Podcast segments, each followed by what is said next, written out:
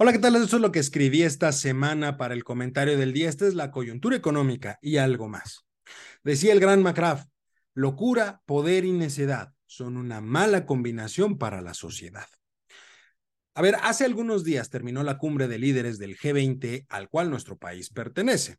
un evento en el que se dan cita los jefes de Estado y de Gobierno de las 20 economías más importantes del mundo para discutir la situación actual y poner, en algunos casos, acciones que permitan sentar las bases necesarias para un mejor futuro. En esta ocasión, la cumbre quedó marcada por un incidente desprendido del conflicto entre Rusia y Ucrania que involucró a un tercer país, Polonia. Sin embargo, lo que me gustaría destacar de esta reunión de líderes es justamente la ausencia del jefe del Estado mexicano.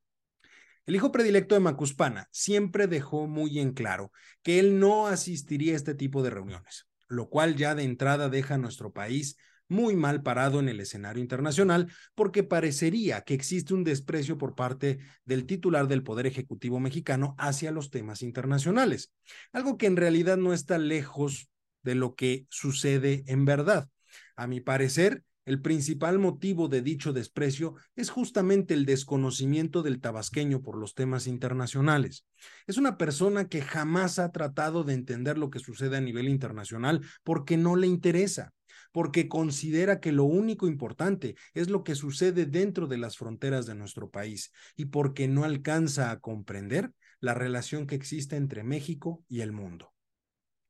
Hoy existe una situación económica muy desconcertante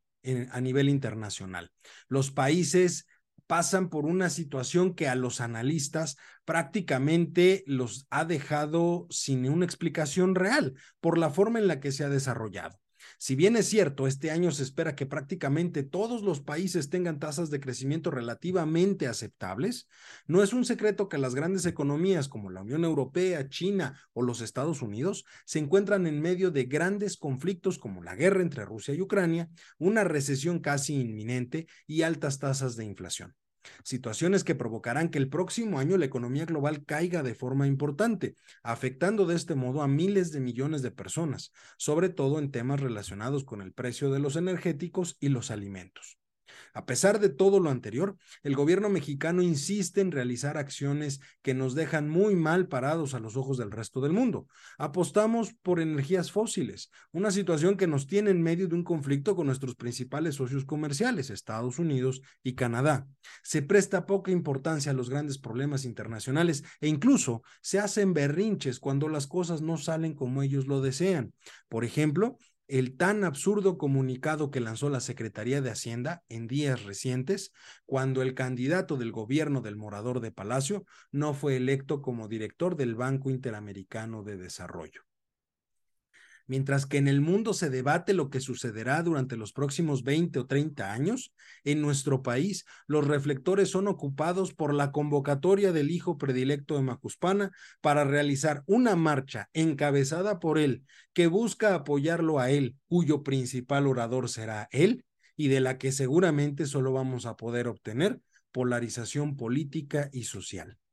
Esto último me obliga a tener que agradecer al tabasqueño que no esté sentado a la mesa con otros jefes de Estado para hablar sobre la situación económica, política y social de la humanidad, porque en realidad nada podría aportar, aunque me entristece ver el papel de nuestro país a nivel internacional que prácticamente está reducido a una burla.